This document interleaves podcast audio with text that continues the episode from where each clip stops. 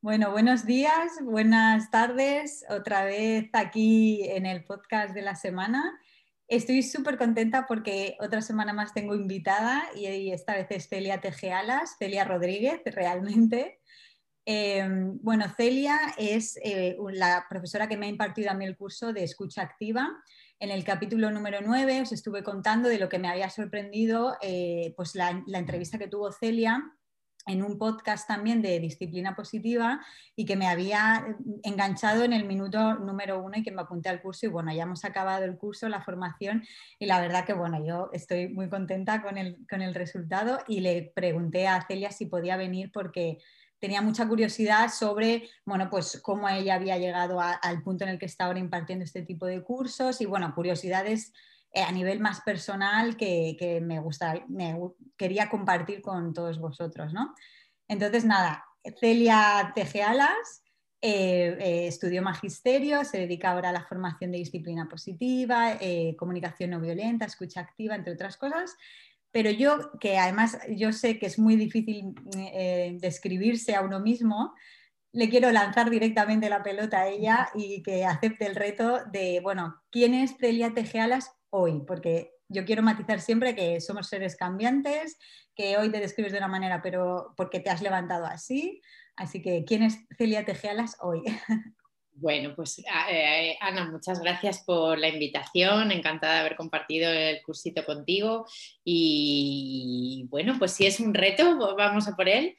Hoy yo, si tuviera que definir un poco quién soy, cómo soy, pues diría que soy una madre es algo que me define desde hace casi 10 años, va a cumplir mi hija en poquito tiempo 10, mm. entonces esto es algo que es primordial en mi vida, eh, que, llevo siempre y que, además me ha influido tanto en mi labor personal y, profesional, que sería como lo primero que nombrara. Eh, diría emprendedora, y esto tampoco es nuevo, pero pero sí en evolución, como nombrabas, ¿no? porque yo soy emprendedora desde hace casi 20 años, entonces pues siempre he tenido esa energía de buscarme eh, los proyectos mm, que a mí me nutría desarrollar para sostenerme, o sea que creo que he trabajado por cuenta ajena un par de meses en toda mi vida laboral, que ya con 43 pues es bastante poco, ¿no? Entonces esa, es mi, también algo que es muy mío, ¿no? Eh, buscarme la vida para, para yo eh, desarrollar los proyectos que en cada momento me han ido interesando y apasionando. Entonces, bueno, pues desde ahí también algo que me define y que me dirige mucho en la vida es la ilusión, la pasión con la que yo veo algo que me, apetece desarrollar, que me apetece aportar para eh, algún colectivo de personas y pues allá que voy lo diseño, lo desarrollo y, y lo, lo, llevo a cabo, ¿no? Entonces, bueno, pues de momento hoy por ahí. Muy bien. Y bueno, te apellidas eh, Tejeales, es tu, es tu nombre artístico, como dices, en, no sé dónde lo he leído, en tu página web, en algunos de tus mails. Me gusta mucho porque yo también, Anita Valle, para mí es un nombre artístico que cogí desde el primer correo electrónico que tuve allá en la universidad cuando empezamos. Y bueno, me identifico mucho con el tema, eh, no sé por qué, y yo creo que es por la cacofonía o algo así. Eh, ¿Por qué Celia Tejealas y desde cuándo, cuándo te bautizaste tú? Celia Tejealas? Pues em, Celia Tejealas em, se me ocurrió cuando empecé a hacer cursos presenciales, ya había conocido disciplina positiva y empecé, bueno, tuve un tiempo desde que me certifiqué como facilitadora hasta que desarrollé mi primer taller, hubo un tiempo de integración, de estudiar los manuales, de llevarlo a la práctica, de poder sentir que me sentía cómoda contándolo, ¿no? Tú sabes, al enseñar algo es cuando te das cuenta si, lo entiendes bien o no. Y entonces, pues ahí sí que tomé unos meses para, profundizar bien. Empecé a hacer cursos presenciales y eh, pues ahí y, en el paso también a la difusión online, etcétera, eh, se me ocurrió poner tejealas después de mi nombre porque para mí es muy importante confiar en la energía que tiene cada persona de sabiduría dentro de ella, ¿no? Entonces, em, también desde las formaciones que hago es súper coherente no empujar los aprendizajes, sino acompañarlos y, bueno, saber que cada uno tiene dentro un potencial enorme y hay momentos en los que te dejas un trocito del camino, acompañar por alguien que te, te da toda la confianza y eh, el acompañamiento a través de preguntas y estar cerquita que te permite desplegar tus alas y volar donde tú quieras, ¿no? Es aprovechar ese potencial, no es algo que yo entienda que se hace desde fuera, sino que cada persona hace desde dentro. Y en esto también eh, tengo la idea de acompañar así a, las peques, ¿no? Entonces, a los niños y niñas, desde lo que yo eh, quiero contar a las familias y lo que yo quiero hacer como madre, pues también va en ese, en ese aspecto, ¿no? Es decir, los niños y niñas tienen un potencial enorme, entonces, ¿cómo las mamás y los papás acompañamos a que puedan desplegarlo? No es cuestión de adoctrinar ni de eh, pasar todas tus cosas. Eh, sí, claro, influyes, inspiras como, como mentora, como adulta que acompaña, ¿no? Pero lo que hay dentro de cada uno, pues mm, es precioso acompañar, que lo vea y que, y que lo amplíe, ¿no? Lo, se, desarrolle. Por eso es así. Tiene sentido lo que, bueno, pues eso, el nombre elegido con la filosofía de lo que es eh, la disciplina positiva o, lo que nos habéis transmitido en escucha activa, que cada uno al final tiene sus, sus propias respuestas y cuando se siente realmente acompañado y escuchado simplemente, llegas a, profundizar tanto que te das cuenta de que efectivamente tú lo sabías, ¿no? Solo que tenías que, que sacarlo. Entonces, vale, pues para, ya que hemos sacado el tema laboral, pues si quieres, dime qué pasó antes de tú convertirte en facilitadora, es decir, un, resumen, como tú lo quieras hacer, de cómo llega Celia Tejealas a, bueno, pues a dónde está hoy, ¿no? A, nivel sobre todo laboral. Vale, pues como contaste que yo estudié magisterio, en realidad, eh, como muy orgánicamente yo me quería dedicar a algo que tuviera que ver con la infancia y los peques y estudié magisterio, además de la rama de música, porque de pequeña iba a violonchelo y, al conservatorio y la música me interesaba y entonces música y peques era como algo que casaba bien y estudié eso.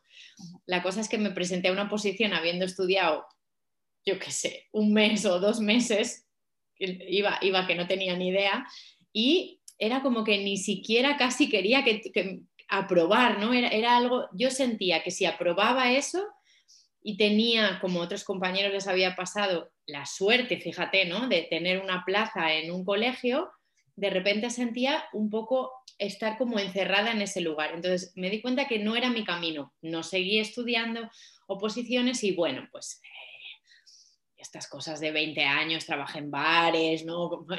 cosas cuidando niños, un montón de cosas, hasta que hice un curso de animación sociocultural y dije, madre mía, qué, qué maravilla, educación en el ocio y el tiempo libre. Era como hacerlo desde un lugar menos estructurado. Y entonces, pues mm, estuve trabajando unos mesecitos en un pueblo, llevando con otros compañeros toda la eh, animación sociocultural de las mujeres de allí, los eh, niños em, de varios colectivos, también para la gente joven, y entonces me apasionó tanto que monté una empresa. Así fue con otra compañera y desde los 23 o 24 años, pues con Imagina, que se llamó Imagina la empresa, em, pues he estado 15 o 17 años, una cosa así, dedicándome a la animación sociocultural. Por lo tanto, he hecho campamentos urbanos, extraescolares, actividades para mujeres, para jóvenes, em, para peques, o sea, para todas las edades y además siempre creando cosas nuevas. Era, me llamaban de una asociación, oye, haces un taller de ganchillo, yo buscaba a alguien, o, haces un taller de habilidades sociales, haces un taller de autoestima, haces tal. Entonces, como mi energía siempre ha estado puesta en lo que me pidan, busco los recursos para hacerlo. Pues yo qué sé, talleres de mm, prevención de drogodependencias, entonces eh, hacer eh, pues todo un desarrollo de un proyecto de ocio para el verano en el que había espectáculos, grafitis, no sé, un montón de cosas, ¿no? Entonces, en, todo lo que me pedían, yo casi, casi todo decía que sí, porque, y bueno, y ahí he, nutrido mucho pues las relaciones con la gente de mi ciudad, porque yo también tenía como ese interés de los artistas, los profesionales del sitio donde yo vivo, en Guadalajara, que pudiéramos también eh, desarrollar nuestra profesión ahí, ¿no? Y entonces yo siempre intentaba contar con gente de muy cerquita. Luego fui mamá y entonces también fue una revolución porque aún desde la animación sociocultural lo que solíamos hacer era bastante directivo, ¿no? Era una propuesta en la que no, estoy en desacuerdo, pero sí que me trajo la, el, aprendizaje autodidacta y la educación no directiva a raíz de ser madre. Y mm. entonces conocí a Rebeca, eh, toda la, la, propuesta de Rebeca Bill y, y el aprendizaje autodidacta, Montessori, bueno, un montón de, de autores y Emi Pickler y de filosofías ¿no? que tienen que ver más con dejar que el ser se desarrolle y acompañar preparando el ambiente, pero no influyendo tanto, no haciendo tanta propuesta, ¿no?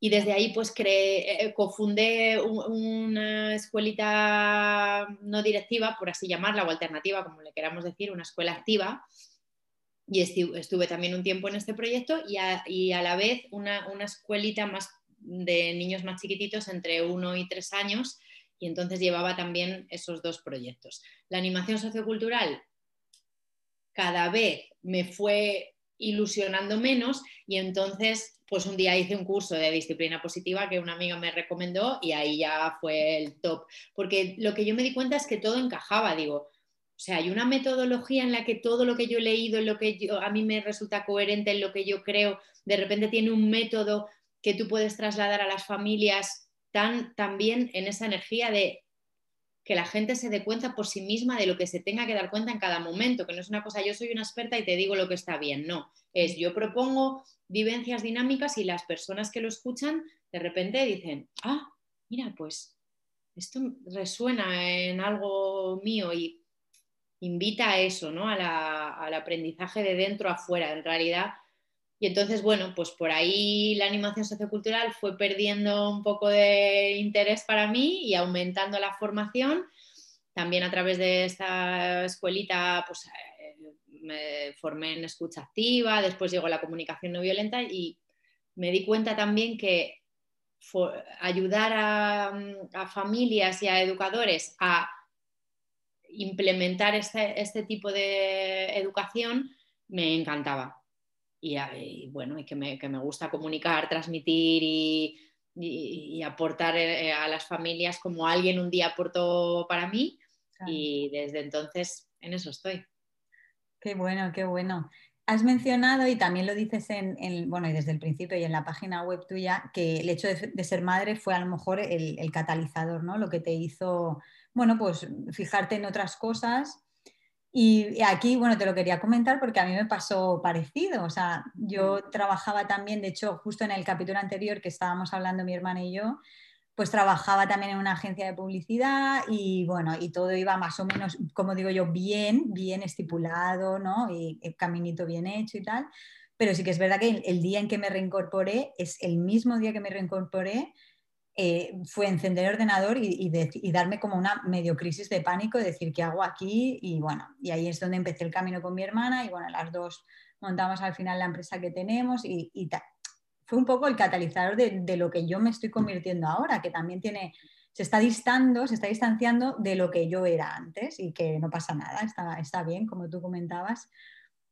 Y quiero, o sea, que profundices un poquito más en ese, en ese momento, ¿no? Ese, ese eh, momento de tu vida en el que dices, eh, es verdad, o sea, por ser madre, eh, ahora mira todo lo que se me ha despertado y necesito cambiar esto, cambiar aquello, bueno, lo que, lo que sea, ¿no? ¿Cómo fue? Mm, pues bueno, para mí una, una de las cosas que me permite ser emprendedora es ser un poco flexible y gestionarme mis tiempos. Y entonces eso fue una suerte que al ser madre yo pude tomarme un tiempito de más descanso, trabajaba una persona conmigo y entonces se ocupaba de otras cosas y aún así yo me dedicaba a los peques. Entonces, en realidad no fue un cambio muy brusco, ¿sabes? Lo que sí fue, lo que yo eh, aprendí de educación menos directiva y más ambiente preparado y menos de fuera adentro, sino permitir que salga de dentro a fuera, esto fue lo que yo fui adaptando incluso a lo que, a lo que iba haciendo en la animación sociocultural, mm, pues más, más abierto, más flexible, menos, menos eh, encajado, ¿no? Entonces, eh, lo que me permitió es, aparte de cambiar un poco la mirada y la, forma de actuar con los peques, también me ayudó, y creo que esto nos pasa a muchas mujeres, a mirarme a mí misma, ¿no? O sea, de, repente yo ahora mismo miro para atrás y digo, pero vivía en la parra, ¿no? Antes de ser mamá, porque, bueno, yo qué sé, sí, salía con amigos, te vas a tomar algo, no sé qué, pero como mucha inconsciencia para el momento en el que estoy ahora, ¿no? ¿no? No me planteaba cosas que tenían que ver a nivel emocional, pues bueno, tú discutías, discutías, nada era que tú tuvieras que mejorar cosas tuyas, ¿no? Entonces, sobre todo fue eso, a nivel profesional sí hubo un giro y fue hacia la formación, pero podría haber ido también, aunque no fuera madre, porque estaba eh, vinculada con la educación ya, ¿no? Lo que sí ha sido muy, muy gordo para mí es como la revisión personal de, anda, pues yo quiero mejorar y yo quiero mejorar porque como quiero educar a mi peque de una forma que me he revisado qué valores quiero eh, fomentar en ella o que pues entonces me, los tengo que mirar yo misma, porque si para mí es importante el respeto, pues primero tendré que tratar yo a la gente con respeto y a mí misma. Entonces creo que ese punto, ese escalón de responsabilidad y de conciencia es sobre todo el que me ha traído Ainara. Ainara. Ah. Pues sí, sí, yo la verdad es que coincido eh, en lo de la, sensación de, mirarte a ti misma y de decir, ostras, si es verdad, si tengo que ser un modelo, porque tengo que ser en teoría un modelo, eh, Dios mío, si estoy metiendo la gamba cada dos por tres, ¿cómo voy a ser un modelo? De hecho, a mí me vino, bueno, yo me hice el cursito de, disciplina positiva con otras, compañeras, con otra empresa, y lo hice en el confinamiento. Y lo hice en el confinamiento en plena época de, crisis. Yo tengo tres pequeñas, eh, pues, y aquí por lo menos podíamos salir en Gales, podíamos salir a la calle y podríamos movernos, pero pero bueno, el no haber colegio, pues se intensificaron los conflictos y tal. Y bueno, yo decidí ahí pues eh, hacer ese curso y fue, fue liberador porque es lo que tú comentas, es eh, como de repente eh, lo que tú de verdad tienes como valores personales coinciden de repente con un sistema educativo que tienes que aprender porque es nuevo, porque a ti te han educado de una manera y al final tú acabas educando de la manera en que a ti te han educado, que eso era lo que a mí me repateaba y lo que me hacía sentir mal y lo que me hacía cuestionarme las cosas, la incoherencia totalmente. Y luego cuando, sobre todo mi hija mayor, que tiene nueve años, me empieza ya a reflejar, pues eso, me empieza, empieza a, revelarse con esa, ya con esa mente desarrollada de que te puede hacer eh, reflexionar y que te debate. Y te dice, mm. bueno, mamá, pero es que tú me estás diciendo esto, pero es que tú luego haces aquello. Y tú te quedas, hostia, me ha pillado, ¿no? O sea, totalmente. Y entonces ahí es cuando eh, yo me interesé por la disciplina positiva y efectivamente, o sea, es, como tú comentas, es de repente encontrar un sistema en el que de verdad tus valores o como tú ves las cosas tienen sentido. ¿no? y, bueno, eh, ya cada uno que si le llama la atención eh, formarse y todo eso, pues que cada uno se, se, se meta en el ajo, ¿no? Entonces, a día de hoy, Celia Tejealas, ¿qué ofrece después de todo este bagaje eh, profesional y personal que has vivido hasta la época en la que te encuentras? ¿Qué ofrece Celia Tejealas? Pues mira, ahora mismo eh, yo ofrezco lo que más me ha valido a mí. O sea, digo, los tres tesoros de formación que para mí son lo que más me ha ayudado como madre, como pareja, como hija, como persona que se relaciona, son la escucha activa. Primero, porque saber escuchar a otras personas no es solo una metodología, sino que es eh, una, mm, una psicología eh, profunda que lo que, te, lo que te viene a mover, ¿no? Yo cuando eh, hablo con alguna persona que hace el curso conmigo, me, dicen cosas como, ahora mm, me doy cuenta de lo que quiero o estoy, estoy muy atenta de no dejarme arrastrar por lo que dicen los demás y de repente eso me pasó a mí. Yo, a mí me empoderó la escucha activa y dije, anda, ¿Y yo por qué pregunto tanto para afuera y no me pregunto para mí? ¿Y yo por qué me preocupo tanto de lo que digan los demás? Y, o sea, hubo un montón de cimientos que se movieron ahí y además me permitió, al ser consciente de esto para mí, también quererlo para los demás. Yo también quiero que los demás estén conectados consigo mismos, sobre todo la gente que tienes más cerca, que sepan lo que quieren, que, que mi acompañamiento no sea que les aplaste, sino que les ayude a ser ellos mismos. Y entonces esto ha sido tan valioso para mí, pues que yo lo quiero contar. Eso por la escucha activa. Luego, la disciplina positiva, pues me identifico mucho en lo que tú has contado, ¿no? De cómo fue ese encuentro en coherencia con lo que está dentro de tu corazón. Otra cosa que lo que hayamos recibido y ese automático nos salga y también pues será un trabajo infinito de toda la vida. a mí no me dejará de salir cosas que llevo como grabadas en la sangre, ¿no? Pero, ¿qué hago con ello? ¿Dónde me freno? Si intento hacer otras cosas, ahí ese trabajo es. Y para mí sí que fue súper coherencia y que la metodología me encanta por, porque no es en esa cosa vertical de la formadora sabe más que tú y entonces te cuenta, sino que te va eh, guiando a través de experiencias. Entonces, disciplina positiva en, en acompañamientos grupales, ¿no? Como se hace eh, los talleres también hago. Y luego comunicación no violenta es lo último de mis descubrimientos, que es cuando yo tengo un conflicto con otra persona, si yo quiero que en vez de que el conflicto me separe y me meta en una lucha de poder, en yo quiero tener razón, el otro no la tiene, en convencer, en otras, en un montón de, herramientas ¿no? que hacemos, que lo que hacen es separarte de la otra persona, pues a mí me ha ayudado a aprovechar el conflicto para que es a través de comprenderme a mí misma y comprender al otro, esto me sirva para crecer en la relación. Entonces, comunicación no violenta es otra de las cosas que hago. Entonces, mm, eh, para mí son un trío, como no, no, podría elegir, ¿no? Yo necesito las tres para poder eh, acompañar y relacionarme. Cada, una me da un, espacio. A veces viene mi hija y veo que necesita un desahogo y entonces digo, Celia, escucha activa. Y entonces escucha activa a, muerte un rato. Eh, pero no puedo vivir solo con escucha activa. Mucha gente me dice, ¿y los límites? Porque tú solo estás escuchando y reflejando y los límites, digo, claro, los límites, pues yo desde, la, desde disciplina positiva. Mm. También escucha activa habla de cómo poner los límites, pero parece que solo la técnica de escuchar, ¿no? Entonces, para educar, eh, yo necesito varias cosas. Y entre esas tres, en, esa coctelera, eh, encuentro todas las herramientas. Posiblemente haya más, ¿no? Pero para mí, en esas tres, claro que mi Pickler y Montessori y todo eso, ¿no? son cosas como que están ahí también transversalmente influyendo en lo que hago, pero a nivel más relacional, eh, pues cuento lo que a mí me sirve y de dónde yo tiro. Ah, tengo un conflicto y digo, ¿qué, uso? ¿Qué, uso? Mm.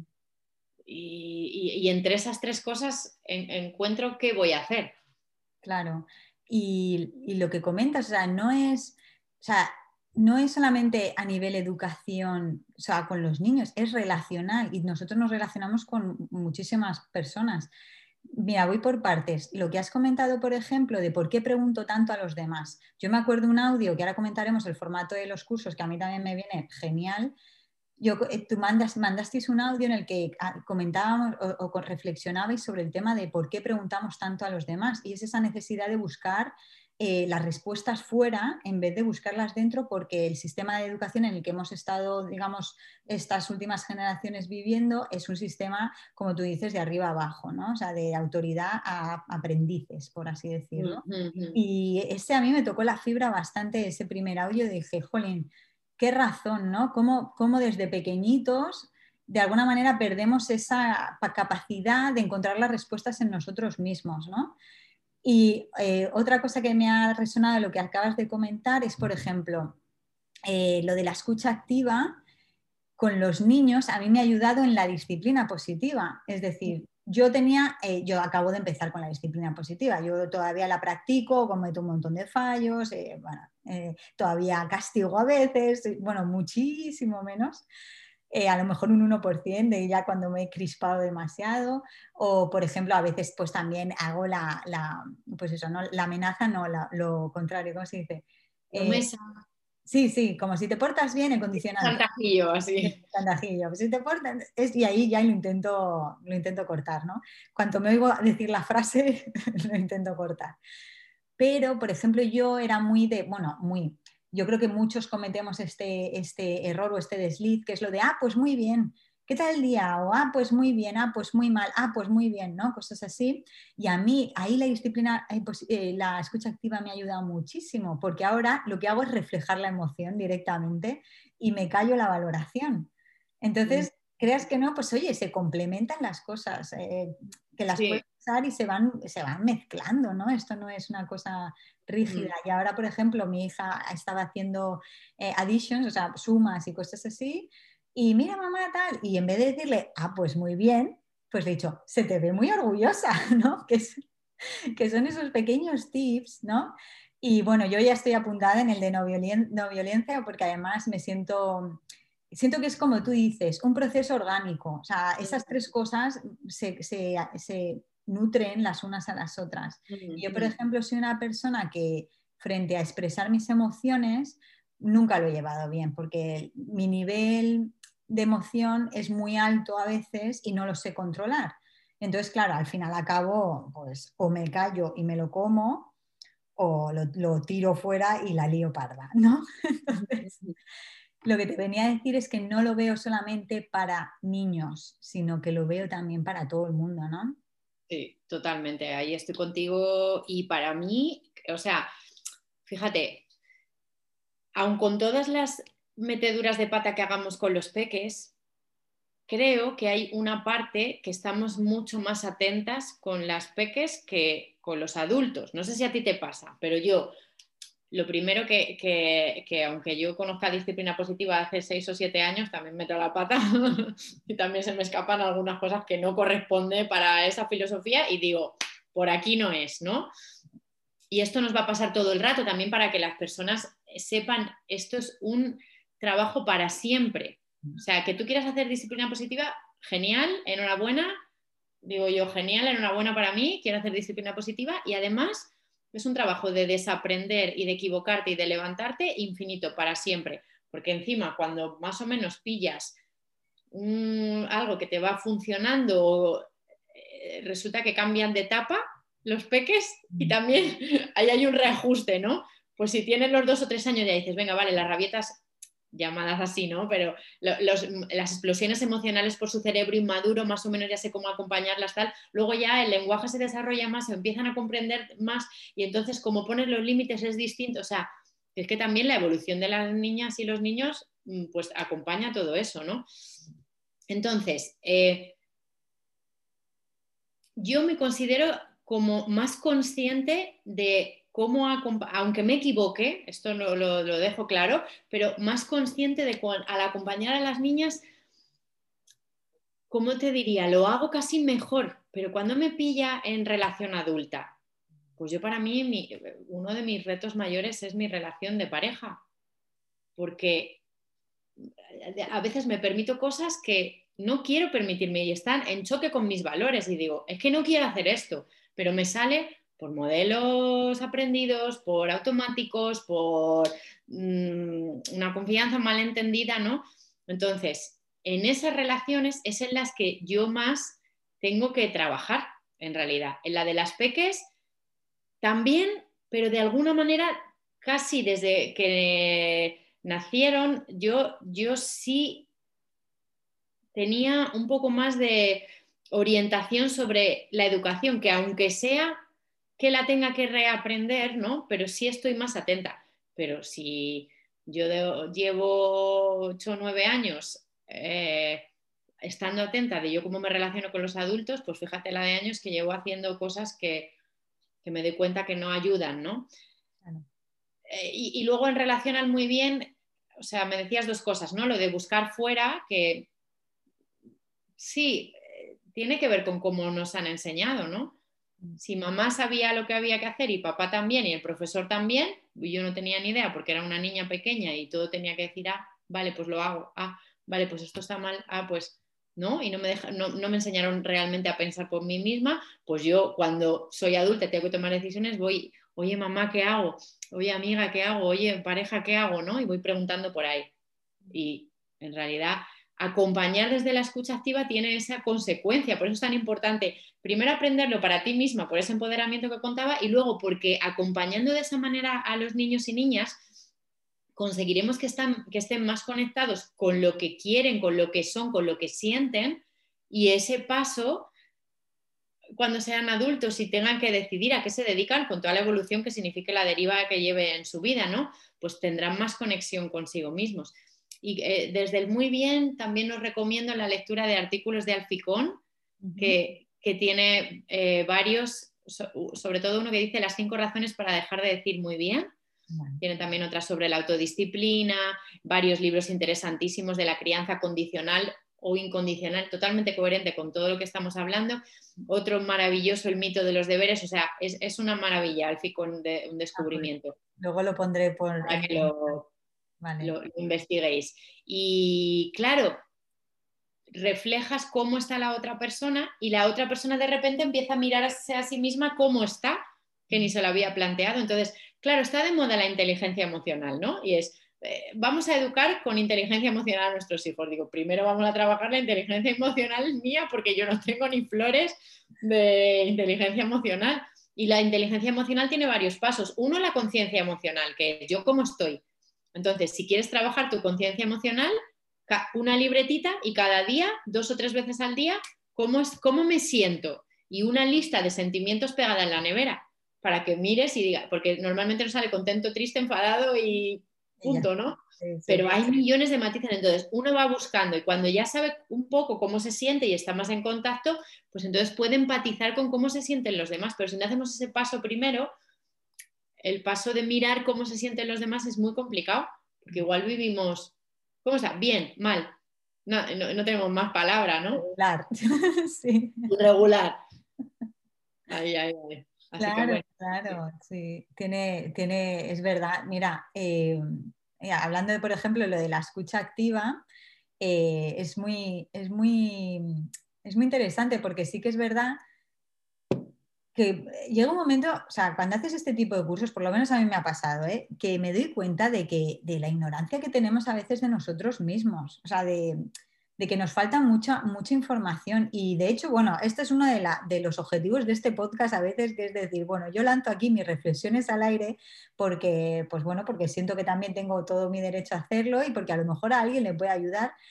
Y, porque de verdad creo que en cada acción que hacemos nos podemos realmente conocer un poquito más, ¿no? Y a mí, por ejemplo, lo que me ha pasado en escucha activa yo ya te digo, yo soy una persona de impulsos y yo me acuerdo que cuando escuché la entrevista que dijiste, como hubo un punto, que es el que comento en el episodio 9, que me tocó la fibra, yo dije, yo me voy a apuntar a eso porque yo aquí tengo algo que, ver, ¿no? O sea, quiero, además, os comento ya la metodología, son audios que mandan por un grupo de Telegram.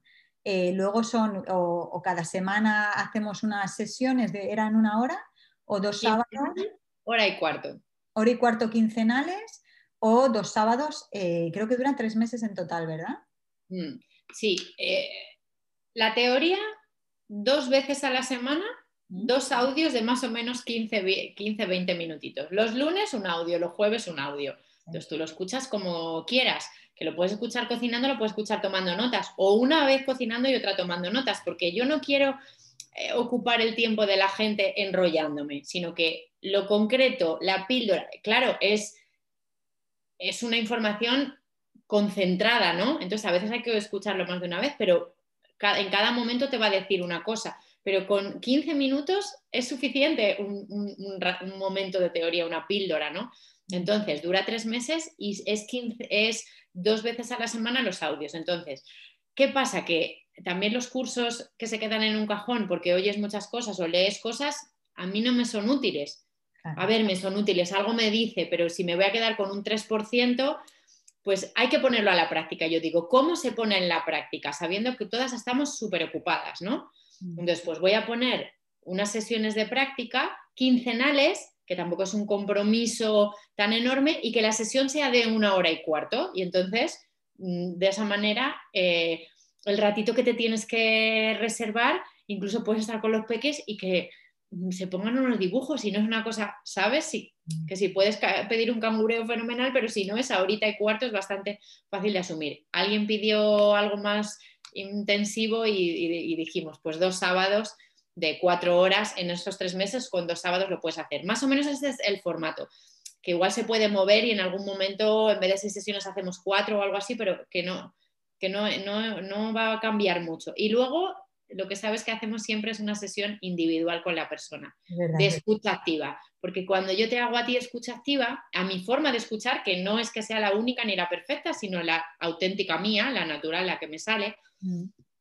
te das cuenta de cómo una persona que ya tiene una, una práctica te está escuchando y cuál es el resultado en ti. Entonces, esta es me parece también como la fórmula que, redondea todo, ¿no? Que te permite, porque igual también a mí me pasó cuando yo escuché a Antonio Hijarro, que es mi formador, ¿no? De escucha activa, que él se formó con Carl Rogers y desarrollaron eh, la, forma de, escuchar eh, basada en, la terapia autodirectiva, ¿no?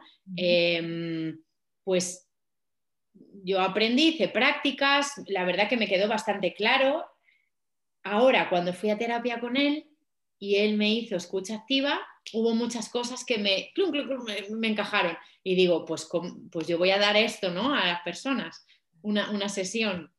Y pasan muchas cosas ahí. La gente a veces llega a, un, algo que no sabía o se aclara o sabe dónde, en realidad sabe dónde está, que es la misión de la escucha activa. Yo dónde estoy. Una vez que yo sé dónde estoy, puedo dar un pasito hacia donde yo quiero ir, ¿no? Que es un poco lo que, lo que, lo que te puede aportar. Sí, yo lo que, sí, efectivamente, bueno, el curso ya las, cómo es la metodología del curso ya la has dicho, o sea que genial para la gente que quiera animarse. Eh, a mí lo que me llamó la atención de lo de la escucha activa fue, eh, bueno, pues eso, cómo que poco nos conocemos y lo que tú has dicho también de lo de conocer las emociones, porque lo que a mí me ha traído la escucha activa es que cuando, cuando, tanto cuando he sido escuchada como cuando he tenido que escuchar en el curso que hemos hecho, pues eso, en las prácticas esas se hacen vivencias con compañeros, entonces tú tienes que practicar el escuchar y el que te escuchen y tal. Eh, tú tienes que saber cómo estás para matizar porque si tú estás hablando, o sea, si tú estás, eh, te toca ser a ti el que te expresas y tú te estás expresando y de repente el compañero te está reflejando una emoción que realmente no es la que tú tienes, por ejemplo, estás rabioso y tú dices, bueno, no, rabioso no estoy, estoy, bueno, estoy, estoy como molesto, estoy como frustrado, no sé, es, te tienes que, tienes que conocer mucha, ahí, ¿no? O sea, es decir, el papelito de la nevera que nosotros lo sacamos efectivamente para las niñas con la disciplina positiva y lo teníamos y empezábamos, venga, ¿qué carita eres tú? Ya no así, no estaban todas las caras. Y, sí que es verdad que coincidía que cuando una estaba triste o enfadada, pues señalaba como cuatro o cinco, ¿sabes? Sin leer lo que significaba, pero como cuatro o cinco en plan, esta, esta, esta y esta también, las peores, ¿no?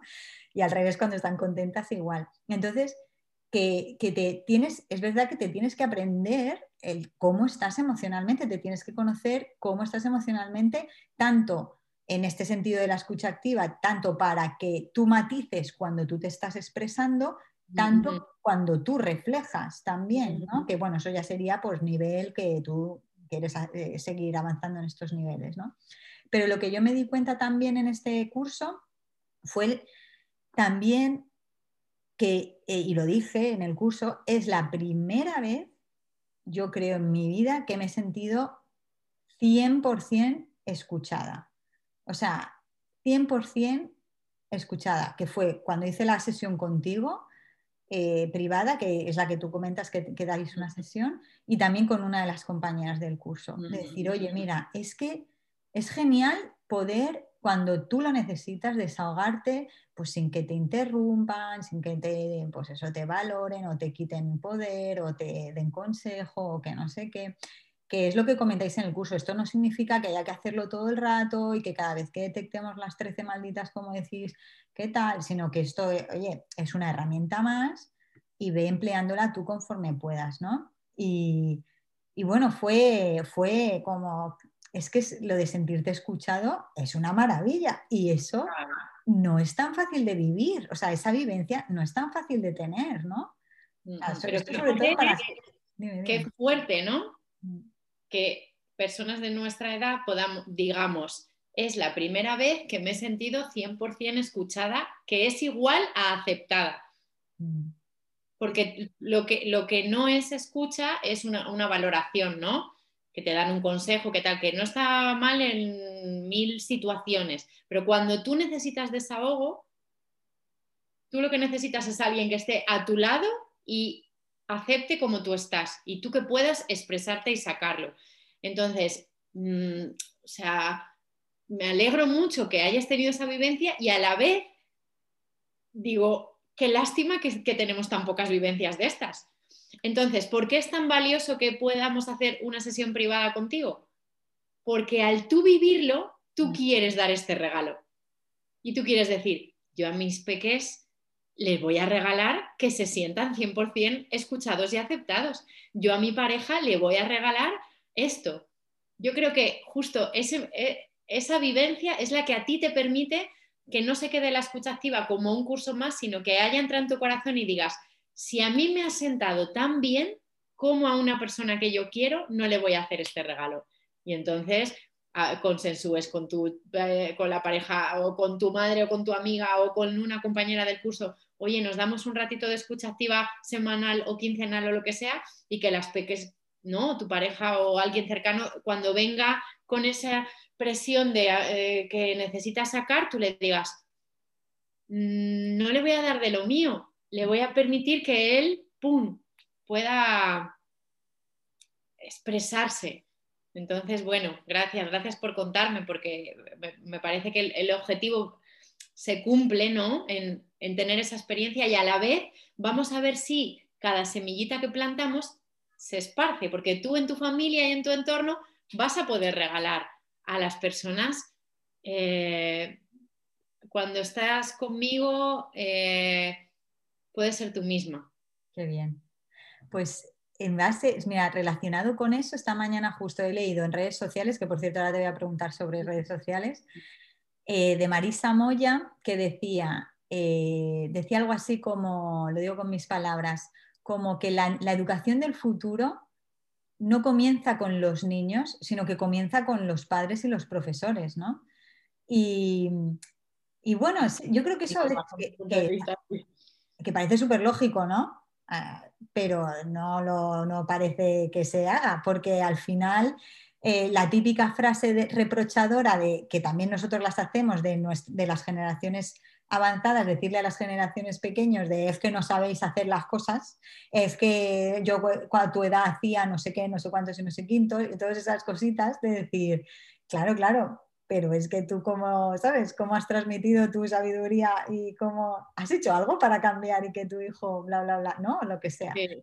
Y, eh, es como una reflexión totalmente lógica, obvia, coherente, ¿no? Que la lees y dices, claro, habrá que, pero luego en la práctica es cuánto nos miramos y cuánto nos trabajamos y cuánto crecemos para poder dar un impulsito, un pasito más para que ellos tengan más conciencia emocional, más eh, capacidad de participación, de em, resolución de conflictos, de entender al otro, de empatía. Pues anda que no tengo yo que trabajarme en mi empatía para que mi peque tenga una persona que le acompaña que la sepa comprender y ella pueda comprender, si no es imposible. Claro. Y también relacionado con lo que comentabas antes de cuando tú ya lo tienes o lo has vivenciado, lo quieres entrenar y practicar para dárselo a los demás, pues por ejemplo sí que es verdad que desde que, desde que estaba con el curso y tal, me, fijo y hay veces yo estoy aquí trabajando, este es mi sitio de trabajo, y entonces las niñas están por ahí por la casa o por ahí por el jardín o lo que sea, de repente yo estoy muy concentrada porque estoy diseñando algo y necesito focus, y de, te entran, no sé qué, te van, te empiezan a hablar, te enseñan cosas y yo al final les digo, es que estoy trabajando, no sé qué, y les ves, de repente están contándome algo, yo les estoy interrumpiendo y les ves la cara de frustración, sobre todo si están un poco mal, ¿no? Pero la cara de frustración de decir, es que no me, y lo dicen así, es que no me escuchas, no me respetas, porque desde que hemos empezado lo de disciplina positiva, la palabra respeto, vamos, la nos la vamos a tatuar. Y es que no me respeta, y le ves una cara de frustración que ahí te das cuenta y dices, ostras, es verdad, no lo estoy escuchando, o sea, ha entrado por la puerta, en dos segundos le he cortado, le he dicho que se va, o lo que sea, ¿no? Sí, sí. Y, y te, te empiezas a dar cuenta, ¿no? Empiezas a ser como consciente y decir, ah, pues mira, y yo también he sido de las que he pecado en, otra, en disciplina positiva y en todos los aprendizajes, paso siempre, es un talón de Aquiles mío, por la fase de reproche de decir, pues no deberías hacer esto, porque en disciplina positiva, de que, o no deberías hacer esto, porque tal. O sea, y, yo esas fases cada vez soy más consciente y las intento pasar lo más rápido posible. Pero bueno, que, es que hay que entrenarlo, que es complicado y... sí, todo, hay que entrenarlo. Primero abren la ventana, vas a un cursito, una charla tal, abren la ventana, corre el aire y dices, ahí va, esto, esto es nuevo. Luego un curso más detallado para que te vayas enterando de cómo es y lo integras. Y de ahí hasta la muerte, práctica, práctica, práctica, práctica. Entonces, fíjate que tú puedes hacer un curso de dos meses de tal, pero es como que acabas de, empezar el camino, te has puesto la mochila y has dicho, venga, de aquí para adelante, ahora tengo toda la vida para esto, meterlo dentro de mí y, poderlo ir practicando, pero la práctica en tiempo es, es la que te va a hacer que eso surta efecto o no. Entonces, primero saber de qué va y luego darle marcha, porque cuántas veces hacemos curso, ah, qué interesante, y en tu vida, vida, en tu vida diaria al cajón y entonces seguimos con lo otro. Entonces, eh, yo diría, también eh, me lo tengo que mirar, ¿no? Porque me encanta hacer cursos, aprender. Bueno, yo en formación dedico tiempo y esfuerzo y dinero a mogollón porque me encanta. Pero a veces tengo que parar y digo, vamos a ver, esto que he aprendido en los últimos seis meses, ¿por qué no paro y lo, y lo pongo en práctica de aquí en adelante y dejo de acumular más información, ¿no? Entonces, sí, la invitación es a poner en práctica, desde luego. Por eso también la forma en la que yo transmito los cursos, quiero que vaya a la práctica.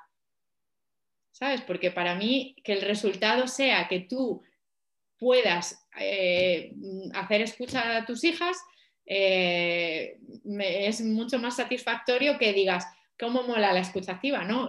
lo haces con las chicas, es que si no, Claro, claro, sí, que lo tienes que, efectivamente, si no lo practicas no sirve para nada. Yo también tengo un montón de cursos empezados y, tengo que revisar eh, si los pongo en práctica o no, pero lo bonito de, por ejemplo, de que si te lo tomas más o menos en serio y lo pones en práctica, por ejemplo, nosotros eh, el hecho de la disciplina positiva y ahora la escucha activa, pues estamos, estoy, acabo de empezar, me he puesto la mochila ahora mismo, pero cuando ves cuesta porque obviamente no se ven los resultados como, yo qué sé, como cosas de otra manera, ¿no? Eh, pero cuando ves de repente cómo tu hija gestionaba una cosa y cómo la gestiona ahora de otra manera, cómo tu hija se comunicaba y cómo se comunica ahora, no sé, ahí es cuando dices, mira, es algo que es muy duro porque tienes que reaprender a educar otra vez, pero mira, merece la pena, o sea, merece la pena por, por este pequeño hecho de que en vez de cuatro gritos ha pegado dos y en vez de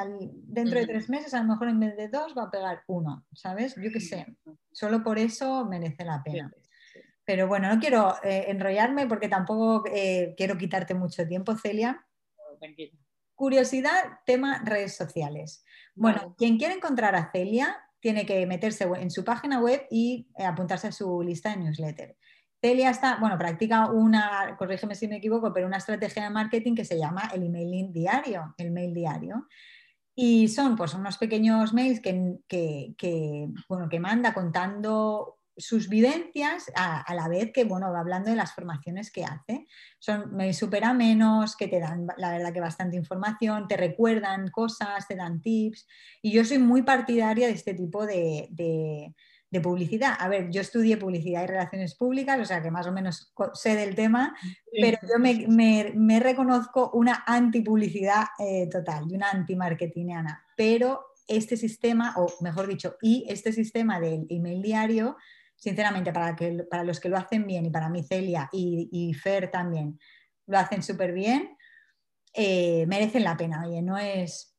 Y, me planteo si es mejor realmente que las redes sociales. O sea, lo de las redes sociales, ¿por qué Celia Tejalas no está en redes sociales, por ejemplo? Vale. Bueno, pues mira, yo tengo un perfil de Facebook que no uso desde hace, yo qué sé, uno o dos años y en algún momento sí he estado en Facebook y he puesto alguna cosa, he intentado publicitar mis formaciones eh, antes las presenciales, eh, pero no entiendo el logaritmo, no creo que nadie lo entienda y mm, me chupa la energía, quiero decir, me absorbe mi tiempo, mi energía, es como tener que estar pendiente de si la gente mm, le da like, si le da un corazón, si eh, tengo más seguidores, si tengo menos seguidores. Y yo pienso que aquí se trata de dos cosas, de aportar y de vender. O sea, yo quiero aportar porque eh, de lo que yo sé quiero nutrir a otras familias, a otros educadores y también quiero ganarme la vida, ¿no? Y entonces, si tengo 150 millones de seguidores y no vendo nada, pues entonces, eh, ¿para qué yo estoy dedicando tantísimo tiempo? Entonces, eso es una cosa energética que no me llama la atención, que además cuando he estado ahí y me he dado cuenta que empezaba ya a nivel personal a mirar lo que hacen las amigas, las compañeras, el tal, no sé cuántos, y de repente me doy cuenta que he estado una hora y media y y he perdido el tiempo, pues un día dije, chapo esto, cierro y no me vuelvo a meter en Facebook. Y entonces he tenido mucho más tiempo para hacer lo que a mí me sirve. Luego, yo en mi, en mi bandejita de correo electrónico es como que me siento en intimidad, porque la gente que ha dado un paso por entrar en mi lista de newsletter es porque algo le ha llamado la atención o de la web o de una charla o de lo que sea que ha escuchado y quiere escucharme que tiene toda la libertad de darse de baja cuando quiera, pero es una cosa no, que le va entrando eh, cosas mezcladas con las de sus amigos y no, sino que directamente elige cuando quiere abrir el ordenador y leer una cosita mm, que yo he contado. Entonces, ahí es como me siento segura, es como yo a las personas que están ahí, como muchas me contestan y me cuentan, ay, gracias por este email, me ha, resultado tal, o gracias, o, esto me ha resonado o me cuentan una historia que tenía que ver con algo que yo contaba, me siento como muy cerca, como una familia, ¿no? Como, eh, da igual que tenga 2.000 que 10.000, ¿no? Pero es, me siento en, mi, en, mi, en el eh, como una comunidad alrededor de vamos a crecer como personas para, para nosotras mismas y para educar a los niños y niñas de, de otra forma, ¿no? Mm. Entonces, es una parte energética de que me absorbe la energía, me, quita mucho tiempo, de que no comprendo cómo funciona y puede cambiar en algún momento, o sea, el que manda en Facebook dice, pues ahora penalizo no sé qué, y estás vendido, ¿no? Entonces, a nivel estrategia es como depender de una cosa que es externa y el correo electrónico, pues yo pienso que es algo que va a estar eh, ahí para mucho tiempo, ¿no? Es como poder estar más en mis manos lo que yo hago. Es una cuestión también de autonomía, que es uno de algo muy importante para mí, ¿no? La autonomía y la independencia. Entonces, bueno, yo, yo lo quiero nombrar porque he aprendido con Isra Bravo eh, sobre email marketing y, y yo vivo sin redes sociales y vivo bien, quiero decir, mm, tengo un sueldo, vendo, eh, me es suficiente y no estoy desgastada ahí sé que hay muchas personas que les sirve, que les gusta, que lo utilizan y bueno, no, es que esté en contra, es que no es para mí, ¿no? Entonces, no tengo Instagram, eso sí que no lo he hecho nunca y bueno, eh, es que, es que me da hasta dolor de cabeza solo pensarlo. Claro, muchas veces me pasa, ¿no? Me pregunta, ¿y cuál es tu Instagram? Digo, pues a mí me tienes que, si, si quieres saber por dónde voy, qué hago, te apuntas, te llega un regalo, me lees y puedes dejar de leerme cuando quieras, si no hay mayor compromiso, ¿no? Eh, y a mí me ayuda, los emails que también yo recibo eh, diarios, me ayudan, que creo que es lo que le ayuda a las familias y por eso muchas se quedan, ¿no? Otras se van y es perfecto, ¿no? O pasan un ciclo y luego deciden otra cosa. Ayuda como a estar conectada. Esto es el feedback que yo recibo. Mira, cuando me escribes un correo electrónico y hablas de algo que ha pasado en mi casa, de alguna reflexión que he tenido por algún libro, de algún siempre cuento luego qué formación estoy en ese momento, porque honestamente lo que también quiero es esta aportación y esa vuelta de decir, pues te quieres formar conmigo. Pero claro, si yo hablo de un cuaderno de agradecimientos que de repente han cambiado el clima de mi casa porque me ha servido a mí y a ti te da una idea, te mantiene como cada día conectada, porque yo me doy cuenta, la gente me dice muchas veces que te habrá pasado a ti, cuando estoy en una formación, estoy muy conectada con la disciplina positiva, con la educación respetuosa, con la escucha, con tal. Se acaba la formación y muchas veces el día a día te arrasa más. Entonces, leer un poquito cada día de algo con una persona que tienes feeling, que puede ser yo, puede ser otra, ¿no? Pero a mí el email me ayuda a estar conectada con esa energía de esa persona que me quiere transmitir algo y si es de educación, pues es como, ah, igual yo vengo muy descontrolada, muy desenfocada y leo esto y, entonces voy y le habla a mi peque, otra vez me he centrado, ¿no? Entonces esto es lo que la gente dice a veces que le sirve o otras cosas me sirven a mí. Por eso no tengo de redes sociales. Pues efectivamente, así es. Yo me guardo los correos que mandas que no me da tiempo a leer para que veas. O sea, no es yo todas las mañanas hago limpieza de los que no me he dado de baja, no lo sé por qué, pero cosas comerciales. Pero de repente eh, el tuyo y el de cuatro o cinco personas más, si no me ha dado tiempo a leerlo, yo lo guardo para luego leérmelos, porque además leértelos es menos de un minuto. ¿Sabes? Es pim pam pam, pim pam pam, y oye, fenomenal, y es verdad que te mantienen conectada. Y yo creo que la verdadera comunidad se hace ahí. Por eso, a ver, yo también estoy intentando hacer crecer mi lista, que a ver, esto está totalmente en pañales y acaba de empezar, pero yo, por ejemplo, en redes sociales apenas me meto y yo solamente posteo el lunes, que es cuando saco el capítulo del podcast. No puedo, es que no tengo tiempo para postear más ni para estar más pendiente. Por eso te quería preguntar porque tenía... A mí me parece que exige mucha más, eh, mucho más tiempo estar ahí para que funcione. Eso me, parece que hay que estar como alimentándolo, es como una cosa que tienes que darle de comer alimentando continuamente y me pasa como a ti, digo, es que a mí yo no tengo tiempo, no tengo vida para esto. Aparte que sí que hago una reflexión muy importante en relación a eh, eh, nos permite estar más conectados o nos desconecta de la gente que estamos más cerca, las redes sociales. O sea, que yo también ahora mismo estoy investigando, estoy leyendo un libro, eh, me formo también en esto de las pantallas y digo, ¿hasta qué punto ¿no? esto me, está nutriendo o me está sacando? Porque sí, yo veo, estamos, o sea, no, me acaba de convencer, estamos en cualquier cosa y amigas o compañeras o familia tal, y estamos sacando fotos de lo que hacemos para colgarlo y fotos de lo que hacemos para colgarlo. Y, digo, ¿estamos aquí? ¿Estás conmigo? ¿Estoy contigo? ¿O cómo estamos? ¿no? más presencia me ha ayudado a más presencia salir de ahí, que nunca ha estado mucho, ¿no? Pero bueno, sí, eh, la opción de cada uno, cada uno como le venga bien, ¿no? Mí le guste, claro. Y otra cosa que dices es que muchas veces se usan las redes sociales y conecto con algo con lo que ya hemos hablado para seguir buscando respuestas fuera, para seguir mm. buscando gurús, para seguir buscando gente. Oye, que está muy bien que yo sigo a gente que me inspira. Yo entro a redes sociales para leer a cuatro menganos y ya está porque me, gusta lo que dicen, lo que transmiten y oye, pues igual que yo estoy conectada a tu correo, pues estoy conectada a sus eh, posteos porque me aportan mucho, pero eh, efectivamente, o sea, fomenta la comparativa, las redes sociales, o sea, es una cosa que, bueno, que son armas de doble filo, pero yo comparto contigo, por ejemplo, que tienes que invertir mucho tiempo para que te dé resultados en propuestas como la vuestra, por ejemplo. Pues muy bien, Celia, vamos a acabar con las últimas preguntas, ¿vale? Eh, bueno, yo soy, bueno, soy una persona que me encanta el tema de las rutinas. Yo eh, al final eh, emocionalmente soy bastante volátil, pero a mí lo que me agarra y me ancla el suelo es tener pues, mis rutinitas. De hecho, los, los momentos en los que, pues más de vacaciones o cosas así, que pierdo mis rutinas, yo acabo más descentrada, ¿no? Por eso me encantan los lunes, porque es como, ay, sí, empiezo mi semana.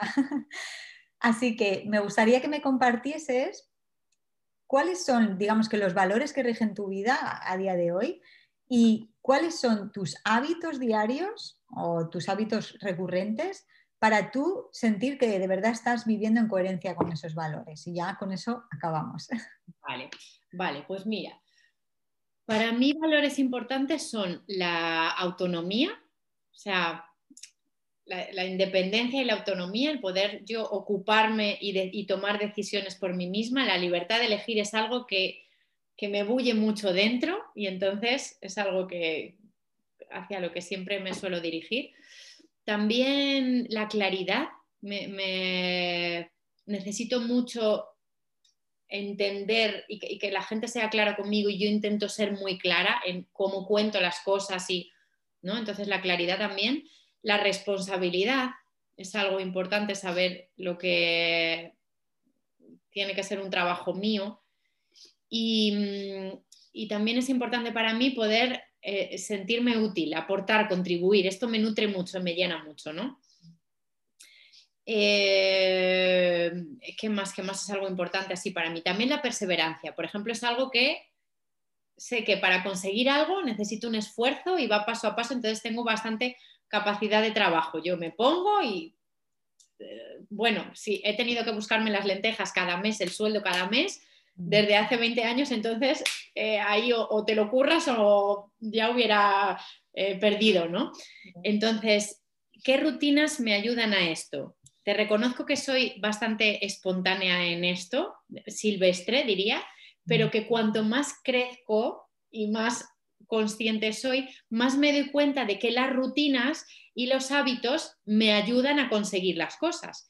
Y la espontaneidad y la fluidez, ¿no? Esto de, venga, pues según surja, me aleja, el objetivo mm, se me va, ¿no? Entonces, pues yo por la mañana me levanto y hago un poco de estiramientos, hago respiración consciente, eh, un ratito de estirarme y esto que son 15 minutos, una cosa así al día, esto me centra en eh, sentir mi cuerpo, mm, moverlo un poco y eh, arrancar. Cuando no lo hago, lo noto. Cuando no lo hago y, abro el ordenador y me pongo, mm, pues estoy todo el día como me falta algo, ¿no? Em, estoy justo haciendo un curso, aprendiendo para que eh, aprender a trabajar mejor con rutinas, con bloques del tiempo. Eh, o sea, justo estoy en esto, así que me pillas en un momento que es uno de mis intereses, poder optimizar el, cómo trabajo para, para, tener mejores resultados. Entonces estoy, estoy en esto y luego más o menos me fluye el día entre ocuparme de las formaciones que tengo. O sea, no tengo una rutina de día de trabajo muy estructurada y esto me, dificulta. Así que justo estoy entrenando eh, organizarme para no dejar cosas importantes y atender solo los fuegos, ¿no? Estas cosas que hacemos. Y luego a nivel personal, pues lo que me, lo que me pasa es que yo estoy separada del papá de mi hija y mi pareja de la madre de su hija. Entonces, una semana estamos con las niñas y otra semana estamos sin las niñas.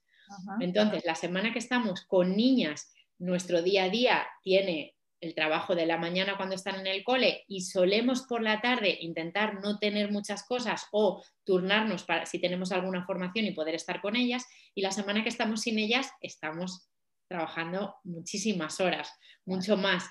Pero bueno, esto nos permite también eh, este formato, ¿no? Que para poder estar con ellas el tiempo que al final cuando estás separado se reduce a la mitad de su vida, ¿no? Que tiene esa particularidad, pues nos pasamos el tiempo de más intensidad laboral cuando estamos, cuando estamos solos. Pero voy, a traer más hábitos y rutinas a la vida, aunque me cuesta esta constancia, porque vivo mucho por la, por, la ilusión y por el fuego. Entonces me atrae un proyecto, va, pues a por él, y entonces, como tengo mucha capacidad de trabajo, lo acabo sacando adelante, ¿no? Mm. Es verdad que da más estabilidad tener eh, eso. Así que gracias por también recordármelo, ¿no? Que ahí lo aterrizaré, pero no, no, no, me invento rutinas que no tengo, así es, así es la vida, ¿no? Cuando hay un huequito en el medio de prepararme una formación y tal, pues voy y hago la comida. Cuando, o sea, por ejemplo, sí me ha ayudado, llevo unos meses haciendo, eh, cada semana eh, digo menú, ¿qué voy a hacer esta semana? Y entonces, normalmente a mí me gusta cocinar, soy yo la que cocina sobre todo en casa, y digo, con lo que tengo, ¿qué puedo hacer esto? Y con lo que, y con lo que falta nutricionalmente, ¿qué tengo que comprar? ¿no? Pues así. Y entonces esa rutina sí me ayuda a desgastar menos mi, estar decidiendo todo el rato. ¿no? Yo creo que la, rutina nos ayuda en eso, a, desgastarnos menos en, en, tomar las decisiones sobre la marcha, ¿no? Pero estoy buceando en este mundo ahora. Sí, sí, yo me reconozco cuando has dicho lo de eso, la impulsividad y la ilusión, que, te descentran, a mí me pasa lo mismo, porque la emoción, cuando, incluso cuando es para arriba o cuando es para abajo, eh, hace que, que, deje de hacer lo que a mí me sienta bien hacer y es lo que al final me desestabiliza. Y sí, los hábitos lo que hacen es que tú tengas que gastar menos energía decidiendo las cosas. Por eso el rollo de la gente que se viste siempre del mismo color o que solamente tiene pantalones y camisetas iguales, porque no tiene que gastar energía decidiendo. Y vamos, a mí me parece, yo no estoy, es algo innato, no es, no es que esté estudiando el tema y tal, pero yo lo experimento en mí. O sea, yo, porque soy una persona que me gustan los lunes, porque me gustan las semanas largas, o sea, a mí el fin de semana yo descanso, pero no, yo estoy en casa como, Dios mío, ¿qué hago? ¿Qué hago? ¿Sabes? Porque no estoy, no estoy igual. Y yo de lunes a viernes, pues, sobre todo cuando las niñas están en el colegio, que esta semana no, pero pues te levantas, tú tienes tus cosas, tal, hasta ahora tal, hasta la cual. Y, yo siento que cuando sigo mis rutinas, acabo la semana y me siento satisfecha y realizada, ¿no? no y ya puedo descansar, por así decirlo, ¿no? Claro, claro. Pues nada, Celia, muchísimas gracias de verdad por venir, por aceptar mi invitación. Tengo ganas de empezar el curso de comunicación no violenta un montón. Igualmente, vamos, a, vamos a por él, que vamos a aprender muchas cosas y seguro que, que nos sirve a nivel personal un montón con las relaciones. Pues os invito a seguir a Celia en su página web, suscribiros a su newsletter, que fue lo que hice yo cuando, bueno, pues cuando la conocí en este podcast que escuché. Eh, y bueno, que a aquel que le interese, pues que investigue a lo mejor un poquito más sobre la formación que hace en disciplina positiva, en escucha activa y en comunicación no violenta. Pues nada, muchísimas gracias, Celia. Un placer. nos seguimos viendo. Adiós, Anita. chao.